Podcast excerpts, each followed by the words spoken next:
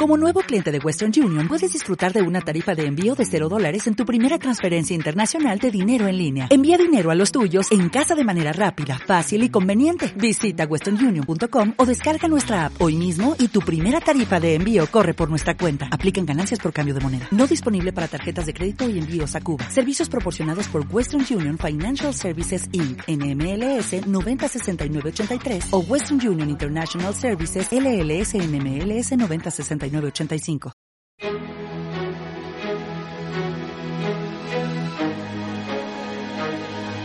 En Radio Intereconomía, La Tertulia Capital con Susana Criado.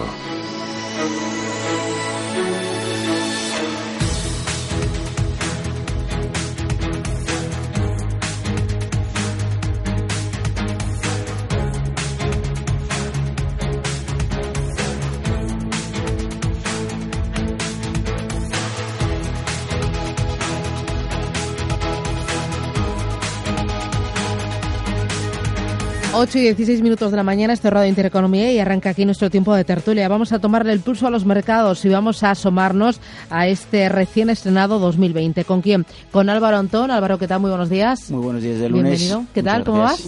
Aquí vamos, feliz 2020, quedan todavía 300 y muchos días. Bueno, ¿no? sí, sí. Eh, a mí está, mira, hoy eh, lo contaba con, eh, con Dani, con mi técnico. eh, decía, todavía nos queda dos semanas para terminar el mes de enero. Yo no llego, ¿eh? A mí esta cuesta. Bueno, hoy además dicen que es el Blue Monday, el lunes más triste del año, porque al parecer es cuando nos damos cuenta de que esos propósitos que nos habíamos hecho el día 1 de enero eh, no los hemos cumplido. Pero eh, no sé, esto también es, es muy subjetivo. ¿Blue Monday para ti o no? No, No. contigo nunca.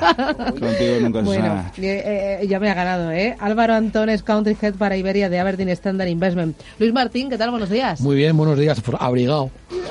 es Qué que hace frío, frío, ¿eh? de semana, ¿eh? Esta mañana también, qué horror. Oye, pero a mí me gusta, ¿eh? A mí me gusta. Yo creo que lo No, necesitamos. tiene que nevar, sobre todo en las montañas, que me voy a Sí. esquiar en febrero a ver si hay nieve. Bueno, bueno. ¿Tú qué tal? Oye, ¿Cómo Blue? Monday, mira, pues me- yo me propuse bajar peso y llevo 5 kilos en ¿Ah, sí? dos semanas. Oye, que- pero vas muy rápido. Uy, uy. Sí, ¿no? sí, pues mira, no comer y hacer deporte. Un, Claro. un horror. Se me, se me hace de largo que no veas, pero bueno, funciona. Eh, eso como decimos en casa, boquita cerrada. Eso es. Y ya está, no hay más. Luis Martín, responsable de BMO Global Asset Management para España. Mariano Arenillas, ¿qué tal? Buenos días. Muy buenos días. ¿Y tú qué tal? ¿Qué me cuentas? Después de un café ya estupendamente preparado para esta semana que, que viene con muchas cositas y optimista, optimista Sí, para el año. sí. Yo creo que están saliendo cosas y noticias positivas. Bueno, enseguida me lo contáis. Mariano Arenillas, responsable de DBS para Iberia. Y Amparo Ruiz Campo, ¿qué tal? Buenos días. Hola, buenos días. ¿Y tú qué tal? ¿Cómo vas? Pues me acabas de chafar el día, porque ¿Por qué? ¿Por qué? yo venía pensando por qué teníamos esta semana así por delante un poco así medio rara de medio medio de mes y ahora ya lo entiendo, es, es solo hoy, hoy, ¿no? Que nos vamos Claro. a sentir regular. Sí, Vale, pues ya eh, está. es solo hoy, el Blue Monday, pero yo creo que también Pues esto es eh, totalmente subjetivo y tiene algo de marketingiano, porque, Mm. eh, no, no sé, mm, eh, yo me siento igual que todos los lunes. Pues vale, bueno, como estamos Bien- bien o mal. optimistas... Yo bien, la verdad. O sea, voy un poco de menos a más. Yo cuando arranco la semana voy despacito, piano a piano. Pero bien, ¿no? Hay que ir a por la semana. Se te escucha, se te Sí, escucha. claro. Bueno, Amparo Ruiz Campos, Country Head para España y Latinoamérica de DIPAM. Eh, oye, contarme, eh, ¿cómo veis este año 2020? Eh, es la primera vez que eh, las cuatro casas se sentan en, en mi mesa en este arranque de año. Eh, ¿Dónde veis las palancas? ¿Dónde veis eh, los nubarrones? ¿Sois más optimistas que en 2019? ¿Va a ser un buen año, Amparo? Sí, yo creo que sí. O sea, nosotros estamos más o menos como estábamos el año pasado, el, eh, o sea, con un, sobrepeso en renta variable, sobre todo renta variable europea. Eh, a nosotros nos gusta hacer una aproximación más bien global. Eh, entonces, cuando juntas globalidad con eh, multitemáticas, con sostenibilidad, es un win-win. Eh, lo que hemos cambiado un poco con respecto al año pasado es la renta fija. La renta fija eh, hay un repricing, bueno, hay un repricing de todos los activos en general. Eh, en renta fija eh, hay por un lado muchísima necesidad de yield, de fondos muy grandes, de fondos de pensiones grandes, compañías de seguros, o sea, mucho ahorro, sobre todo ahora está entrando mucho ahorro de, de países emergentes y tal, eh, y no hay tanta renta fija. Y como has podido ver, eh, eh, eh, lo, que, lo que llevamos de año, se está comprando muy bien la renta fija soberana porque no va a haber tantas emisiones como el año pasado. Entonces, el Banco Central Europeo va a tener que comprar eh, deuda soberana y, sobre todo, eh, crédito. Entonces, en renta fija estamos, estamos ahora más cortos de duración desde el, desde el verano. Lo hemos, lo hemos disfrutado todo el año pasado, o sea, los últimos, eh, bueno, los últimos 15 meses, pero ya desde el verano ya hemos ido ajustando y, y estamos positivos con los bonos ligados a, a, la inflación. Entonces, la renta fija, tanto la renta fija como la renta variable, nosotros recomendamos tener posiciones core y añadirles eh, satélites. En core para nosotros la renta fija sería eh, una apuesta universal multiactivo, principalmente investment grade, que luego puedes complementar con MD y con high yield, y en renta variable algo global que luego puedas añadir, eh, por ejemplo, este año, que es muy relevante, de nuevo, la, la renta variable europea, pues los rates que entiendo que los tiene todo el mundo y small caps o alguna cosa un poco más puntual. Mm, Álvaro, en tu casa, ¿cómo lo veis? Nosotros también lo vemos positivo. Nosotros, hombre, sobre todo ante, ante, ante la alternativa eh, de rentabilidades negativas en el inversor conservador. Yo creo que, eh, o desde Aberdeen Standard, pensamos que la gente tiene que empezar a, asumir riesgos eh, y, y, por un, desde un punto de vista que todo el mundo está muy pesimista. Piensa que las bolsas están muy caras, piensa que el mundo no crece, piensa que el escenario en general es muy negativo y cuando el escenario en general es muy negativo y las, y las perspectivas o, la percepción de la gente es tan negativa, eh, la gente se queda sin hacer nada como ha pasado en muchos casos en el año 2019.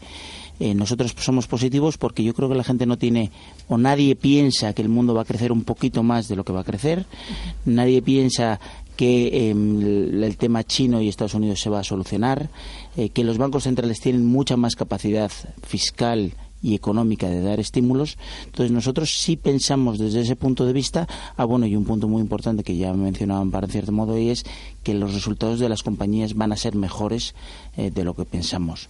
Y esas compañías que sean capaces de ser detectadas por nuestros electores o por nuestros gestores de fondos de inversión tanto desde el punto de vista de la renta fija como el punto de vista de renta variable, va a ser positivo. Entonces, desde ese escenario, ¿cómo nos posicionamos nosotros?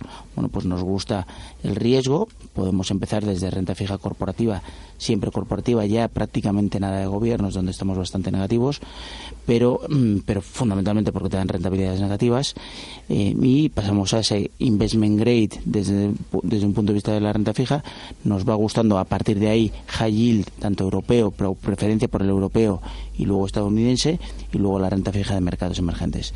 Y por el lado de la renta variable, bueno, pues la renta variable europea este año, y esperemos que sea el que, el que toca, nos gusta más la renta variable europea que la renta variable de Estados Unidos.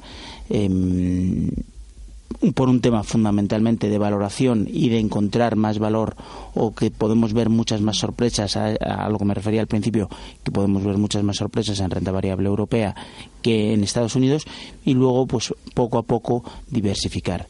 Pero desde, desde un punto de vista ya he dicho que nos gusta el riesgo y el segundo lugar sería diversificar a través de alternativas. Mariano.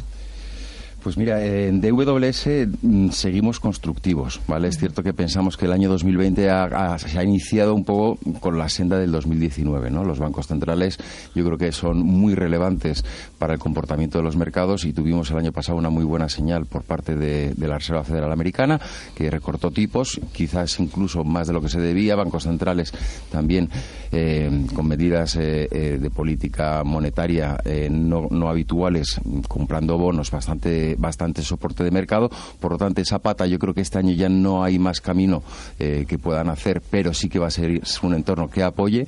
Eh, el índice de confianza de consumidores pues se mantiene eh, en, niveles razonablemente altos. Para nosotros eso es lo más importante y por eso hablamos de cierta continuidad. No podemos olvidar que la renta variable, las bolsas, se encuentran en, en niveles máximos y esto, lógicamente, para cualquier inversor como para cualquier comprador de cualquier tipo de, de bien, tiene que ser algo que, tiene que tener en la cabeza. No obstante, pues bueno, esa falta de rentabilidades que vemos en los activos tradicionales de renta fija nos obliga a pensar en infraestructuras, nos obliga a pensar en acciones de alta rentabilidad por dividendo, nos obliga a pensar incluso en compañías relacionadas con el mundo inmobiliario. Por lo tanto, estamos en, en la típica fase final de ciclo en la cual ahora lo que tenemos que esperar es a ver si las medidas que se implementaron a nivel bancos centrales en la última parte del año van a tener un efecto positivo que relancen un poquito la economía y siempre hay que tener en cuenta ahora mismo en este año 2020 siempre hay que mirar mucho esa confianza del consumidor que parece que está inquebrantable que se mantenga así. Luis.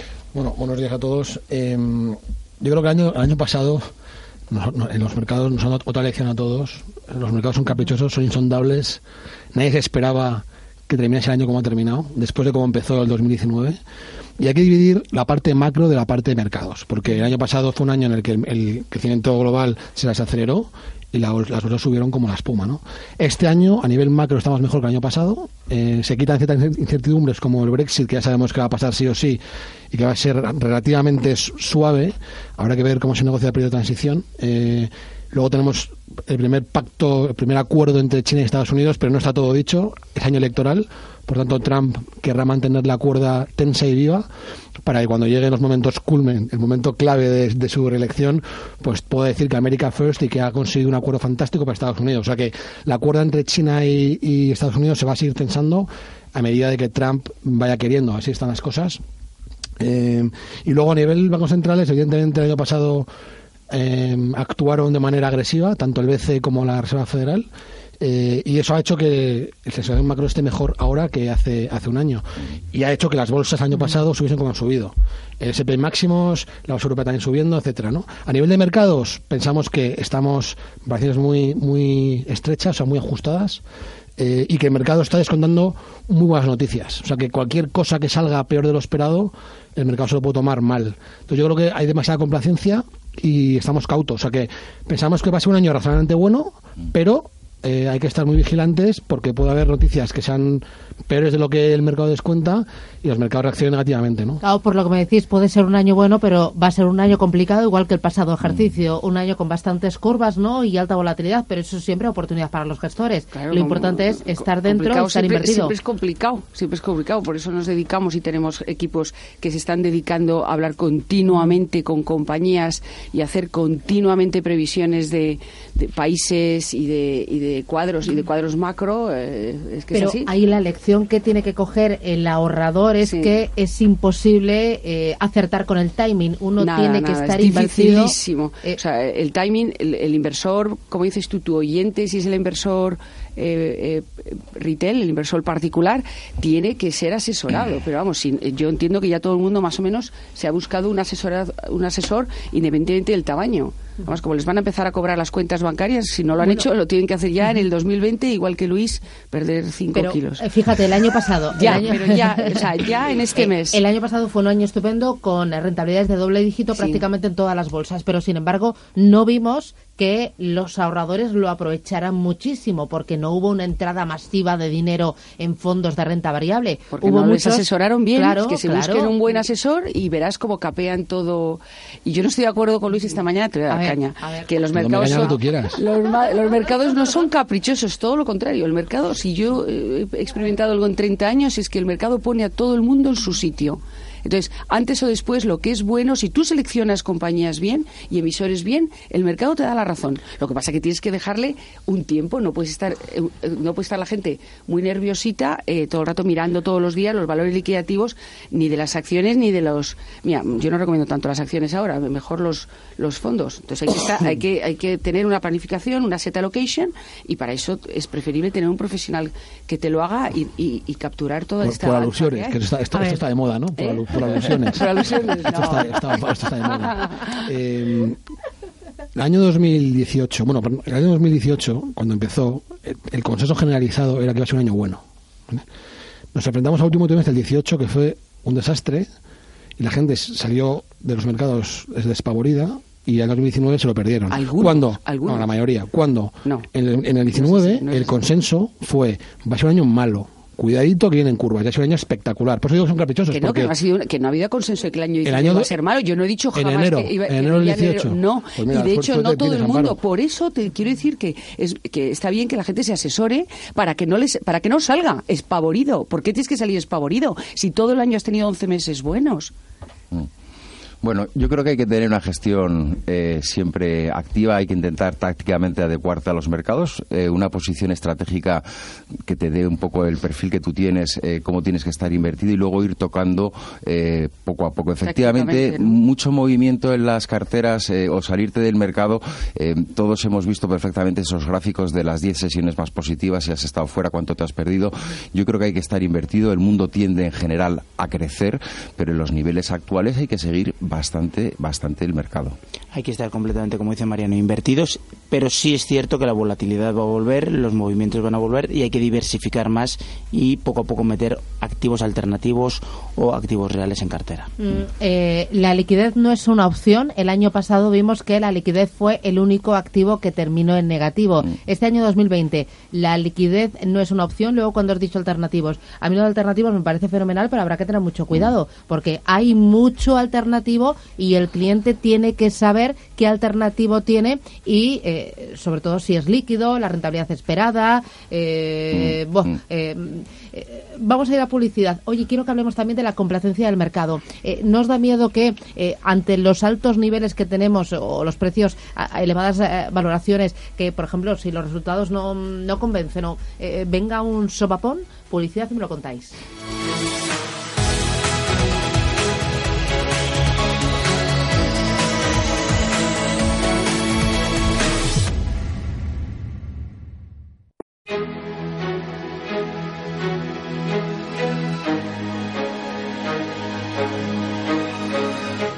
En Intereconomía, la tertulia capital.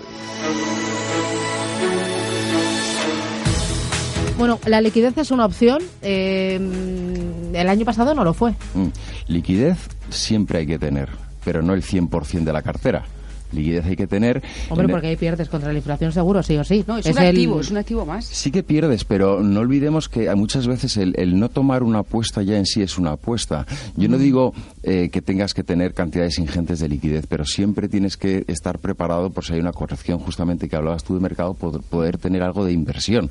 Siempre.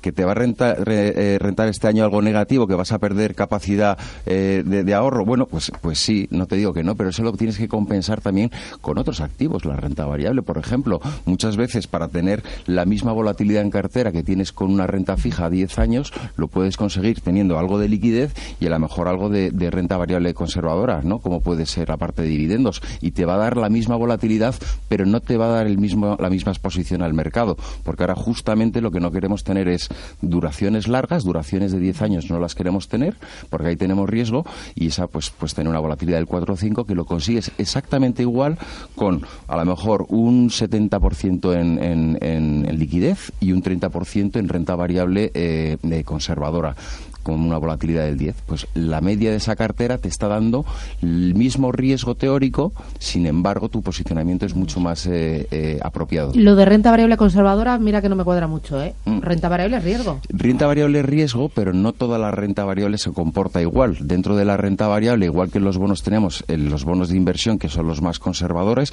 respecto al high yield, pues en renta variable, la renta variable de dividendo es menos agresiva que la renta variable de emergentes. Eh, desde el punto de vista de la casa y desde el punto de vista de lo que Aberdeen Standard a día de hoy pensaría, la liquidez para nosotros no sería una inversión, nosotros no sería una inversión. Es cierto que puedes tener oportunidades, etcétera, etcétera, pero la realidad es que estamos en niveles máximos de liquidez desde marzo de 2009. Bueno, el año pasado fue el único activo que terminó en rojo, la liquidez.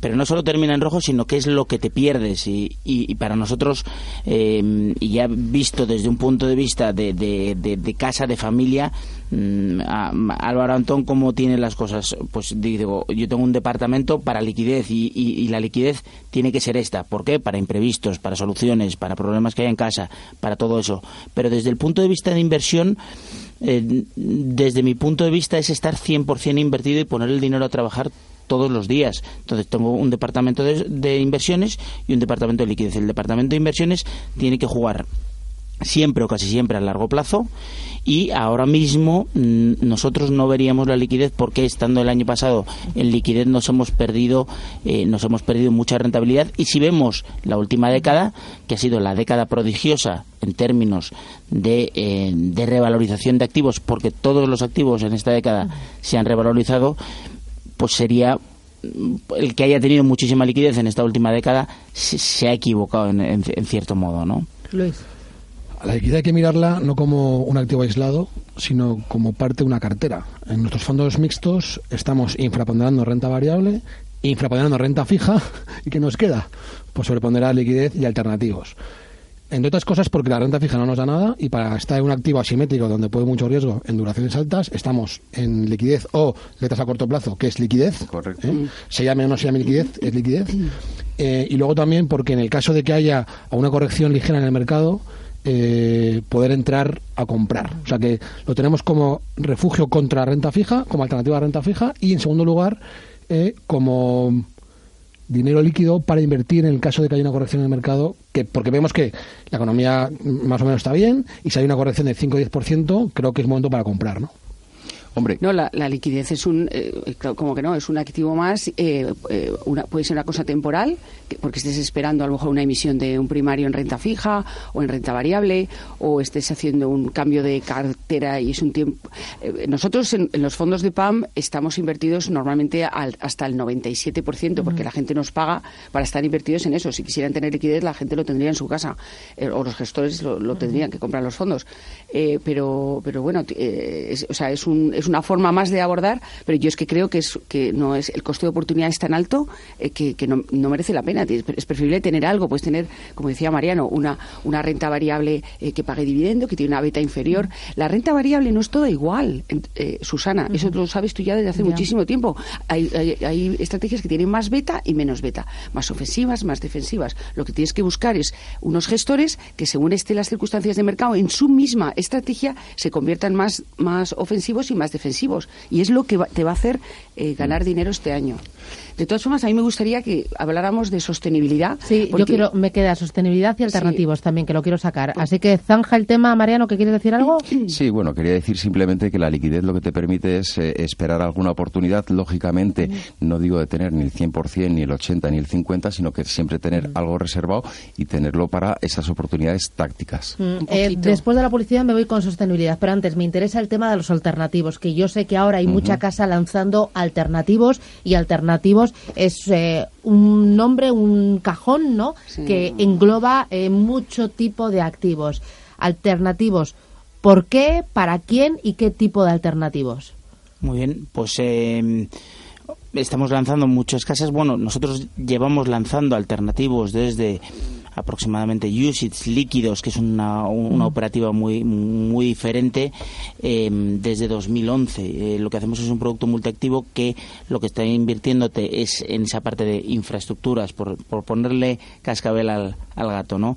Eh, infraestructuras, eh, hospitales, em, residencias de estudiantes, alquiler de aviones, em, gestión de litigios, compañías dedicadas a la gestión de litigios, es decir, cosas que históricamente han venido o han estado solo disponibles a los grandes inversores y que, bueno, desde, desde Aberdeen Standard hemos conseguido democratizarlos. ¿Cómo? Invirtiendo desde cero euros eh, desde, o desde un euro en un producto usage con liquidez diaria. ¿Por qué? Porque lo que estás buscando no es apreciación del capital, sino una generación de flujos de caja. Esa generación de flujos de caja se puede materializar vía rentas o vía acumulación, pero lo que estás buscando es un flujo de caja anual de aproximadamente el 5%, cash o liquidez más 5%. Bueno, este es vuelto de alternativo, pero hay mucho tipo de alternativos, ¿no? Hay private equity, hay crowdlending, hay inmobiliario, eh, hay mucho, y yo no sé si el ahorrador, el retail sobre todo, está preparado para esto. Porque hay, eh, el vuestro, por ejemplo, es líquido, pero hay otros que no son líquidos. Aunque esto sería una forma de educar al ahorrador en largo plazo. Eh, yo ahí tengo ahí un poco el corazón partido. En las carteras eh, más institucionales, eh, la inversión alternativa siempre ha estado entre un 15 y un 20%. En los momentos actuales en los cuales no hay la alternativa de la renta fija, siempre hay que buscar este tipo de perfil, ¿no? De algo que te descorrelacione respecto de lo que tú tienes en cartera. Ese es el objetivo principal, ¿no? De, de la inversión alternativa.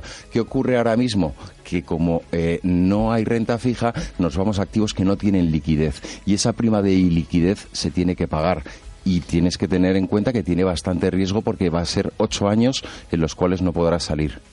Amparo Sí, Luis, pero muy rapidito. Sí, eh, como alternativo, si quieres diversificar en alternativos, eh, pues te compras un buen fondo de real estate, de inmobiliario cotizado europeo, que tiene una beta de. Nosotros tenemos fondos que desde beta 0,37% con respecto de MSCI Europe, tienes un- una rentabilidad por dividendo y luego tienes ahí todo el espectro, eh, eh, o sea, y es liquidez diaria. Yo eh, si tu audiencia está considerando comprarse un, un private equity que tenga eh, una que sea absolutamente ilíquido, yo me lo haría mirar y hablaría con un, con un asesor para que te contaran las desventajas.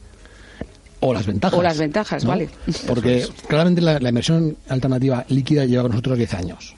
Lo que está proliferando mucho en el último año es la ilíquida. Cada vez más bancos ofrecen productos de private equity, productos de real estate, productos de infraestructuras. ¿Por qué? Por lo que decía Mariano, no hay rentabilidad en la renta fija y se busca un activo a largo plazo que descorrelacione con respecto a los, a los mercados financieros y que me dé unas rentas atractivas. Última parada publicitaria y en la vuelta hablamos de enfoque sostenible en la inversión.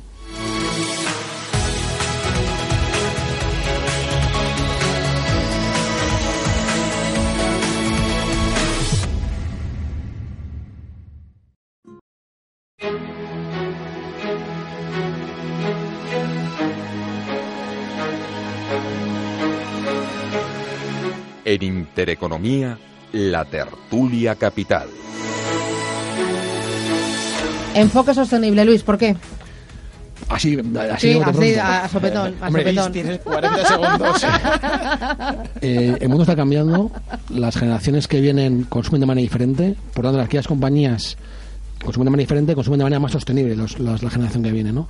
Aquellas compañías que identifiquen el hueco de oportunidad y sean más sostenibles con el medio ambiente, verán que sus productos son más demandados, subirán más en bolsa y será más rentable para el accionista. No es un tema de si soy yo ético o no, es un tema de ser más rentable. Y queremos que la inversión sostenible a largo plazo va a ser más rentable que la inversión normal. Mariano, Pues eh, a mí por seguridad. Eh, yo creo que la inversión sostenible también te está quitando riesgos de encima de la mesa, eh, riesgos de cola, riesgos que son reputacionales, que a lo mejor con solamente mirar eh, la parte financiera de la compañía no es suficiente. Por eso yo creo que de ahora en adelante todo lo que va a ser inversión sostenible nos vamos a obligar las propias compañías y eh, claramente es una tendencia que va a continuar durante las próximas décadas. ¿Tú qué dices? Por evitar los golpes e ir con los mejores, evitar los golpes. ¿Os acordáis cuando Nike hizo aquella, o sea, se le descubre que tiene aquel problema de que los niños estaban haciendo las zapatillas en Bangladesh? Su cotización cayó un 20%. Sin embargo, a día de hoy la el mercado no perdona, no perdona la mala sostenibilidad o las malas prácticas de mercado.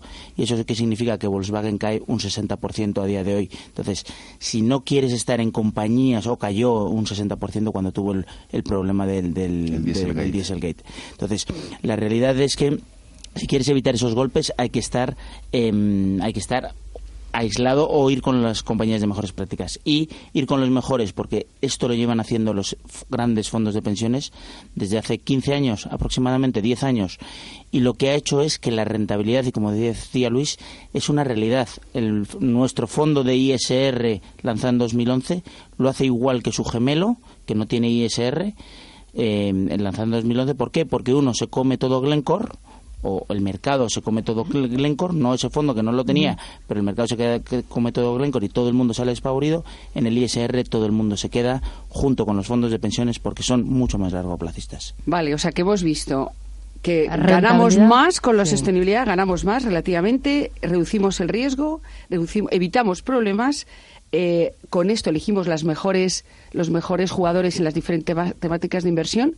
Y yo añadiría que se, se prevén 100 trillion en inglés, que son 100 millones de millones de dólares a nivel global en la próxima década que se va a invertir en por las compañías, por los gobiernos, por las, o sea, por todo tipo de entes van a emitir papel o van a hacer inversiones en infraestructura, en, para- todas las compañías se van a tener que acoplar en su implementación del cambio climático, etcétera, etcétera, y todo eso va, va- va a presentar muchísima oportunidad, pero también eh, mucha, mucha, muchas que muchas compañías se queden atrás porque no tengan balance para poder acometer estos ajustes. Entonces va a ser eh, va a ser muy interesante eh, para seleccionar lo que hablábamos antes de ser selectivo, muy selectivo y te irá bien. El enfoque sostenible no quita de nuestro universo de inversión oportunidades. quitan los peores. Eso, eso era cierto, mira, eso era cierto hace a lo mejor eh, hace 10 años, reducías demasiado el universo de inversión, pero ya no es el caso. Ahora es todo lo contrario. Yo he estado la semana pasada en Bruselas con, con mis gestores y hemos empleado 90% del tiempo de las reuniones repasando, repasando las estrategias que que tú conoces, el mundo sostenible, el New Gyms, el, eh, bueno, lo que hablamos habitualmente, que no me dejas mencionar. Pues eh, repasando todo esto y el 90% eran repasando cómo estaban de bien o mal posicionadas las compañías para estos retos que están ya, que están ya esta tarde. ¿Cómo que no te dejo mencionar? No me dejas vender claro, el mundo porque aquí, a ver, estamos PAM. para hablar de mercados, de tendencias, Nada. de oportunidades, Bueno. pero no de productos concretos. Eso Este también es otro año que haga todo Te el mundo como tú. foro, cuando que, quieras. Que haga todo el mundo como tú, que se compre el Deepan World Sustainable y el Deepan Universalis. Amparo, pensé que ibas a decir, cuando decías que te faltaba algo, eh, pensé que ibas a decir, y encima nos sentimos mucho mejor invirtiendo. Y encima nos sentimos Somos mucho mucho más yoga. Mindfulness. Amparo Ruiz Campo, Deepam, Mariano Arenillas, DBS para Iberia, Luis Martín, BMO Global Asset Management para Iberia y Álvaro Antón, Aberdeen Standard Investment. Oye, un placer. Que mismo muchísimas gracias, ánimo y a por este Blue Monday. Gracias. Buena un semana. abrazo. Blue Monday. Adiós, adiós.